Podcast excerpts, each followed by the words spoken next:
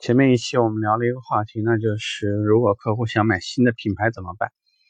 那么现在呢，我们说一个比较极端的反面的一个话题，那就是我们的产品已经快下市了怎么办？呃，这个产品呢，很可能对于你目前的贡献度非常的大，但是因为上市时间比较久了，客户的审美疲劳也来得更加明显一些，已经呈现了一个下滑的趋势。对于门店而言，其实是有这个。做一天和尚撞一天钟的想法，因为毕竟讲，只要有客户买，对我而言，我肯定是不希望中间有切换期的，因为一旦中间出现切换期，就会出现上一期话题说的量产化需要时间，也许前面的一批车呢还有一些不稳定，甚至说呢配置前后还可能会出现一些很小的差异等等，我们需要适应。呃，既然说在商言商。那我的产品快下市了怎么办？那我这个时候大部分呢会告诉客户，你看我们这个车呢已经快下市了，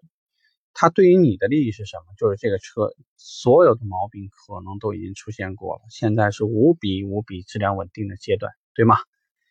还有一个问题，因为这个产品在市场上的保有度非常的多，所以这个车的保值率相比较也要好很多。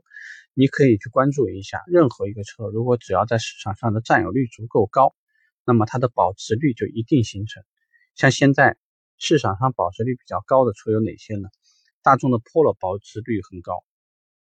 飞度的保值率很高，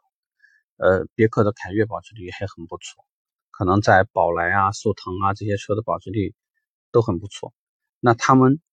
非常非常统一的一个规律就是他们的市场的保有量特别大。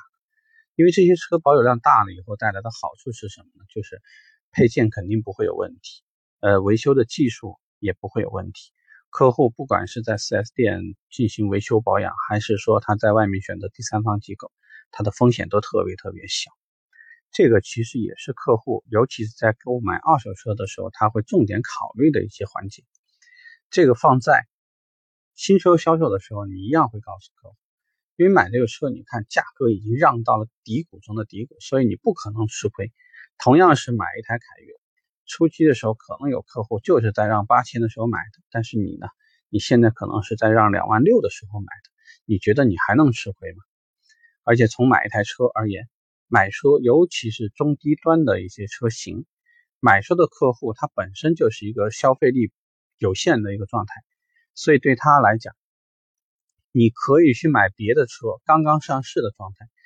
但是一年。不到，很可能你就看到你的车直接已经让了一万多，这一万多硬生生的就是亏掉的，因为它对你来讲没有任何区别，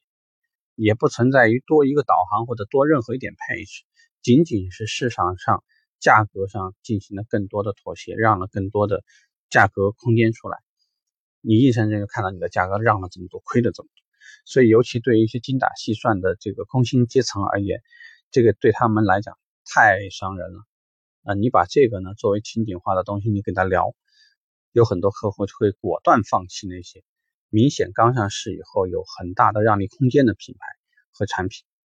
所以呢，对于我们产品快下市，未见得是坏事。只要你利用好，甚至会有很多的经销商认准好这个产品或者看好这个产品，很有可能会在最后的时间狠狠的抄一把货进来，搞不好呢还会大赚一笔。OK。这个话题我们就聊这儿吧，